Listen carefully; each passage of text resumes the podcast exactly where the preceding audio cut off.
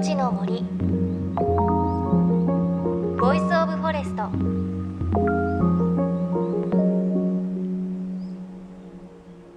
おはようございます。高橋万里恵です。台風シーズン続いていますが先週の台風15号皆さん被害など大丈夫だったでしょうか？ちょっとね大きな被害が出てしまったところもありました。私あの日ですねちょっと仕事がありまして最寄りの駅が大変混雑しているというのともう電車に乗ろうと思っても入場規制をしていて乗れないということでこれちょっと遅れてしまうなということで急遽車で仕事の現場まで行くことにしたんですがあの環状8号線を通ってる時に東京にお住まいの方はわかると思うんですが洋画の交差点というのがあって隣に絹田公園という大きい公園がある交差点があるんですが私普段もよくそこ通るんですがもう生まれて初めてカンパチが冠水しているのを見ました。もう情報がなかったので行って気づく行ってこう渋滞に巻き込まれ水がこれ以上増えたらどうしようっていうちょっとね怖い思いをしたんですけれど後からツイッターを使ったんですよね。そしたらまあ、ツイッターで私はカンパチと入れたら結構何時間も前から皆さんがカンパチ浸水しているので回り道をした方がいいですよということをたくさんつぶやいていらっしゃってあこれもっと早く見ていたら巻き込まれなかったし安全にねこう現地まで行けたのになというふうに思ってなんか SNS こう普段使ってない方でもツイッター登録しといて見られる状態にしておくというのは災害の時すごく大切だなというふうに思いました。あのハッシュタグで例えば自治体名何々県何々区ですとかハッシュタグ台風とかこれから自分が行く場所なんかを調べてみるとまあ情報のこう真偽っていうのは自分で確かめなくてはいけないんですが多分ねどこよりも情報が早い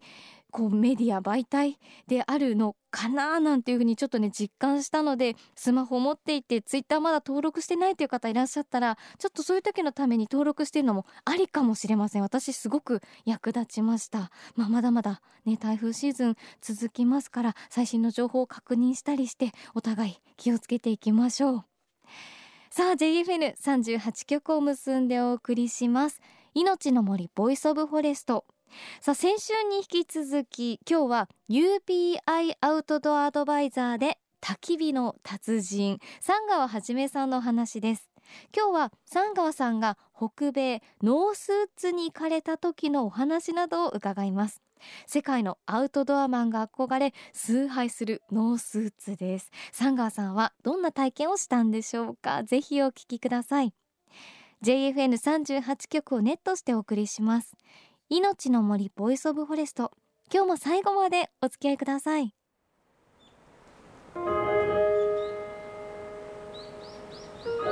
命の森。 Voice of Forest。命の森 Voice of Forest 高橋万里恵がお送りしていますさあ今週も先週に引き続きアウトドアライフアドバイザー三川はじめさんにお話を伺います。三川さんおはようございます、はい、おはようございます。今週もよろしくお願いします。改めてアウトドア、うん、アウトドアの達人特に焚き火の達人として三浦半島を拠点に焚き火カフェやバックカントリーツアーそして防災キャンプなどを企画されている三川さんですが、はい、先週はこう国内で開催されたアウトドアイベントについてお話伺いましたが、うん、海外にもねたくさん三川さん行かれていますが、はい、直近だとどこ行かれました、うん、えー、っとね、えー、一番最近だとアメリカのミネソタというところに、はい、行ってきました。アメリカのミネソタ。うん、僕も初めて行った場所なんですけど、えー、五大湖と言われるところが、うん、はい、えー、あるところで、えー、その中のスペリオール湖っていう、えー、とこれまあアメリカの五大湖の一つなんですけど、はい、そこに隣接してる町ダルースっていうところに行ってきました、うん、うん、これ何があるかっていうと、あのダルースパックっていうですねもう100年以上、えー、手作りで、まあ、分厚いキャンバス地のもう本当アメリカ人の人たちだともうおじいさんも使ってたみたいな感じのバッグを作っているメーカーがあるんです、はい、ダルスパックっていう。でダルスパックはえー、どんな風にこう愛されてるかっていうとこのミネソタのですね上北部ですね、うん、に広がる、まあ、湖で、えー、カナディアンカヌー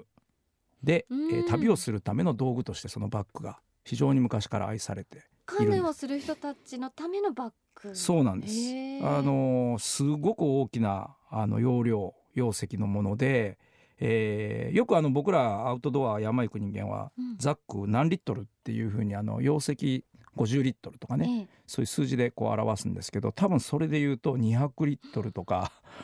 場合によっては300リットルぐらいの。もうめちゃくちゃ体より大きな。でそれに、えーまあ、食料からキャンプ道具とか、えー、積み込んでカヌーの真ん中にそれを乗せると重りになるんですよ。はい、で船が安定するんですよね。で人が前後に例えば乗ってそのカヌーを漕いでいくと。で湖があの非常にもうこれ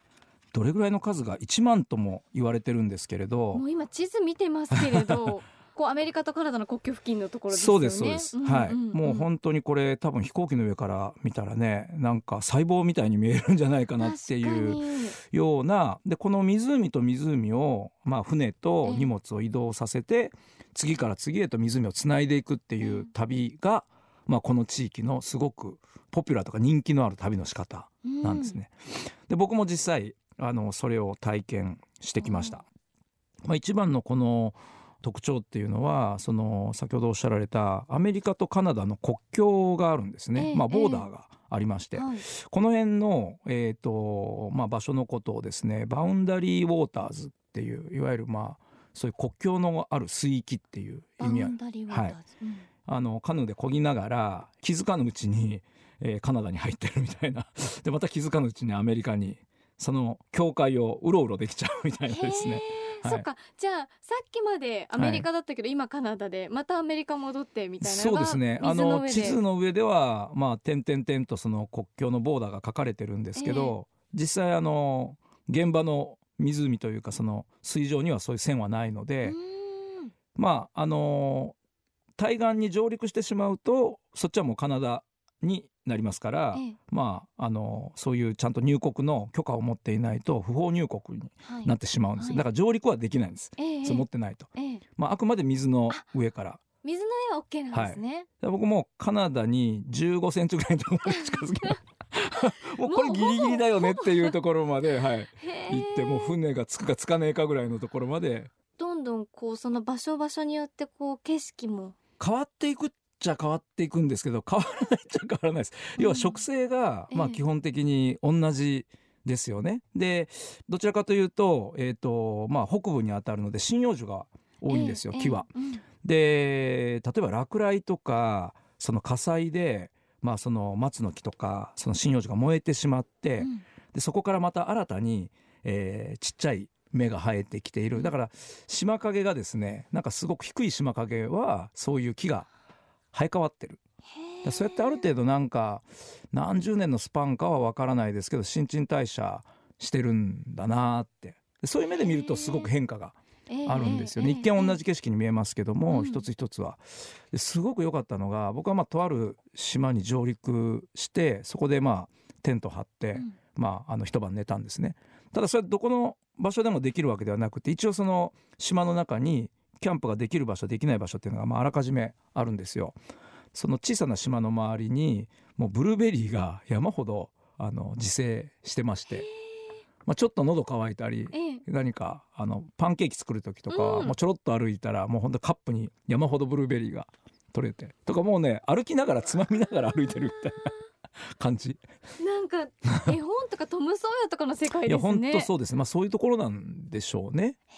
で湖ではね釣りができるんです。ええ、で、まあ、僕何回かトライしたのちょっと残念ながら釣れなかったんですけども、まあ、あのトラウトと言われるマスですねブラウンとかそういうのが、まあ、大きなのが釣れたりしてる写真はたくさん見ましたね。うん、動物の気配とか、はい、ここら辺って多分狼いますよね狼ねそうなんですよ。あのー、まさにノースウッズって言われるエリアで当然僕も見られなかったですけどもいる間は。でもそう思うだけでもすごくワクワクというかまあもちろんクマもいますしね、まあ、野生の動物いろいろいるんですが僕実際いる間に見たのは白頭鷲ですね。アメリカのあのすごく大きな国鳥ですかね、国のね鳥ですけど白頭鷲がやっぱりその木の枝の先端に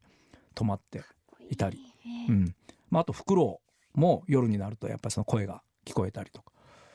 まあ、やっぱりまあどちらかというと人間よりそういうこう動物の気配の方が濃い場所ですよね。うん。まあ、あとそのやっぱ空の広さというか山じゃないんですよね、みんな低いこう小さな島ばっかりが点々としてるから視界遮るものは基本的にはほとんどないなので。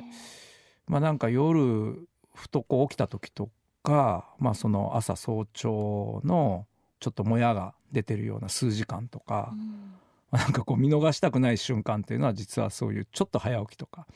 ちょっと夜遅くとかね。寝ちゃうとそういうのねみんな知らない間にね、えー、過ぎちゃうんですよね。ちょっと人が動いてない時間。そうですね。それすごく本当良かったです。また行きたいなと思ってます。はいサンガーさんの話を聞くとねいつもこう森に行ったり焚き火したいなと思いますが、うん、ちょっとこの話聞いて、はい、いや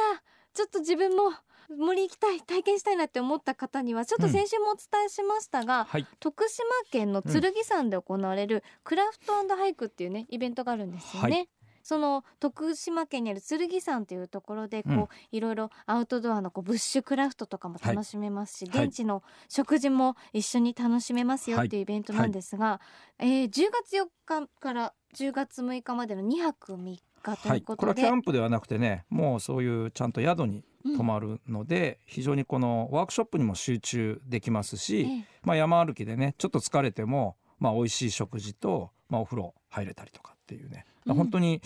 何かもうアウトドアこれから始めたいとかクラフト？これから例えばそういうちょっとナイフの使い方を覚えたいみたいな初心者の人に本当にぜひおすすめのイベントですね。気になる方はね、ねうん、ぜひあのクラフトハイクのフェイスブックやホームページをチェックしていただきたいですし、はい、あの先週サンガーさんにこのイベントについてたくさんお話を伺ってるので、はい、もし気になる方いたらラジコで先週の分をね聞いていただきたいですね。すねはい、はい、すごく行きたくなるイベントです。番組のブログにもリンクを貼っておきます。ということでサンガーさん2週にわたってお話を伺いしましたが、やっぱりまた一緒に森に行きたいです私は。そうですね。まあ僕もなんかそのね行くたんびにやっぱり天候も違えばなんか出会うものも違うので、えー、一度行った場所はもうまた次の場所に変えるっていうんではなくて同じ場所何度も訪れてみたいですね。うん、ぜひそれでね、はい、たくさんの方にこう味わっていただきたいですよね、うん、そういった自然をね、うん。はい、はい、ということでまた一緒にあの遊べる日を楽しみにしております、はい、お話はアウトドアライフアドバイザー三川はじめさんでした、ありがとうございました。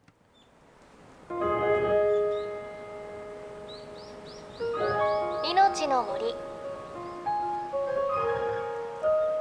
Voice of Forest。